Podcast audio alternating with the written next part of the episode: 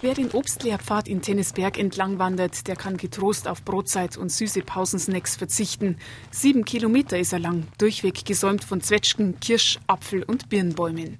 Das ist eigentlich für alle gedacht. Hier dürfen alle pflücken wenn es im Rahmen bleibt. Es ist eigentlich ein Bürgerobstlerpfad. Da kann sich jeder runterpflücken, den Geschmack testen und dann vielleicht auch den Schluss ziehen, das wäre was für meinen Garten. Toni Wolf vom Bund Naturschutz in Tennisberg kennt jede Pflanze hier am Wegesrand. Auseinanderhalten kann er die Früchte aber nicht immer alle. Es sind zu viele Sorten, die hier wachsen. 120 insgesamt, allesamt uralte Oberpfälzer Sorten, die in den Gärten fast nicht mehr zu finden sind. Typischer Oberpfälzer Apfel ist zum Beispiel der Jakob Fischer. Den findet man in anderen Regionen also sehr wenig, aber einen hervorragenden Geschmack hat. Bei den äh, Birnen gibt es auch eine schöne von Bleistein zum Beispiel. Die ist auch weiter unten im Obstlehrpfad, kommt die vorher. Ich meine, die meisten nehme ich mich nicht aus für diese Äpfel der Äpfel. Und wenn man dann sieht und man geht an den Alleen von Obstbäumen entlang, dann sieht man erst, wie vielfältig dass wir eigentlich unser Obstbaum oder unsere Obstsorten haben. Wenn sich auch viele ähnlich schauen an den rot und grün leuchtenden Bäumen, schmecken tun's alle anders, sagt Max Völkel. Er wandert immer mal wieder durch den Lehrpfad und probiert auch gern. Also ich bin halt etwas gerne ein bisschen säuerlicher, mache nicht so süß und ich esse gerne das Obst, wenn es nicht ganz so zeitig ist, sondern eigentlich frühreif, sagen wir es mal so.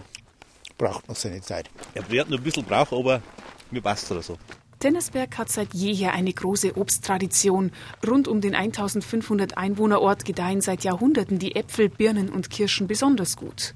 Also klimatisch sind wir in Tennersberg aufgrund der Höhenlage wahrscheinlich nicht sehr bevorzugt. Auch der Ort äh, liegt ja an einem sehr großen Südhang. Dort konzentrieren sich auch diese alten Streuobstwiesen. Und dass hier so viel sind, das hat halt auch seine Ursache darin, dass sich sehr früh schon Leute speziell mit Obst befasst haben. Ein spezielles Förderprogramm des Freistaates Bayern unterstützt den Markt Tennisberg, dass weiterhin die Vielfalt der Sorten erhalten bleibt und alte Sorten gezüchtet werden.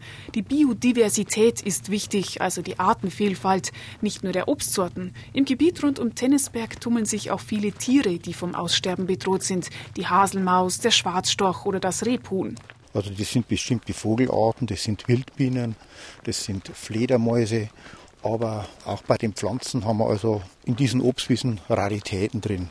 Zum Beispiel der Gelbstern oder der Lerchensporn. Auf dem kurzen Stückchen Asphaltstraße und dem langen Wanderweg entlang zu laufen bietet ununterbrochen Gelegenheit zum Naschen. Die Kirschenzeit ist zwar rum, aber viele Äpfel, Birnen und Zwetschgen leuchten gerade. Die Bäume hängen voll und warten auf Abholer. Sehr gut, ja. Also das ist geschmacklich auch hervorragend nicht sauer, sondern schon süß. Obstbäume haben nicht nur den Vorteil, dass sie Früchte abwerfen. Durch den Lehrpfad an Wiesen und Wald vorbei zu wandern hat das ganze Jahr über seinen Reiz. Blüte, Sommer voll im Laub und im Herbst natürlich dann die bunten Farbtupfer der Früchte. Also das ist schon auch ein optisches Erlebnis. Kleine Schildchen vor jedem Baum lassen uns wissen, welche Sorte es ist. Auf dem durchweg ebenen und unbeschwerlichen Weg sind die Obstsorten gut durchgemischt. Rote Äpfel, noch grüne Birnen und kleine gelbe Früchtchen. Kennst du das? Oberpfälzisch Gröcherler, auf Hochdeutsch Mirabelle. Gut, sehr reif, süß, aber nicht weich, die Frucht also nur sehr fest. Mir ist Zwetschgen rüber. ist gut, süßer mit Zwetschge, aber sie sind ein bisschen trockener. Zwischen den Bäumen schauen Kühe und Kälber durch. Echtes Oberpfälzer Rotvieh, das eigentlich schon mal ausgestorben war in der Oberpfalz. Rinderrasse der Oberpfalz, der nördlichen Oberpfalz muss man sagen, ist dann in den 50er, 60er Jahren vom Fleckvieh verdrängt worden. Und seit einigen Jahren wieder zurück ist in Tennisberg. Kurze Rast am Bursweier, dem natürlichen Freibad der Gemeinde Tennisberg. Und dann geht's auf den zweiten Teil des Obstlehrpfades. Nach sieben Kilometern Naschen direkt vom Baum und eineinhalb Stunden Wandern ist die Versuchung groß, in einem der gemütlichen Wirtshäuser von Tennisberg einzukehren. Auf ein Glas frisch gepressten Apfelholundersaft. Wir haben also einen Tennisberger Apfelsaft, einen Tennisberger Apfelholundersaft und wenn wir genug haben, auch Glühwein. einen Holunder Glühwein, Apfelholunder Glühwein. Den Magen stärkt das Oberpfälzer Rotvieh mit seinem ganz eigenen Geschmack, als Braten, als Salami oder auch als Leberkäse. Als Rotvieh hat das von Haus auf einen sehr kräftigen Eigengeschmack. Das hängt auch damit zusammen, dass halt sehr kurz und feinfaserig ist und hängt sich auch mit der Ernährung der Tiere zusammen. Die bekommen kein Kraftfutter, die bekommen also nur Heu, Wasser, Grassilage. Und im Winter anstelle von Kraftfutter ein bisschen Getreide. Die Palette der Produkte, die aus dem Obst und dem Rotvieh am Lehrpfad in Tennisberg entsteht, ist groß. Nur eins fehlt noch in der Sammlung. Ein echt Tennisberger Obstler. Der aber ist bereits in Planung. Aus Tennisberg, Margit Plessner.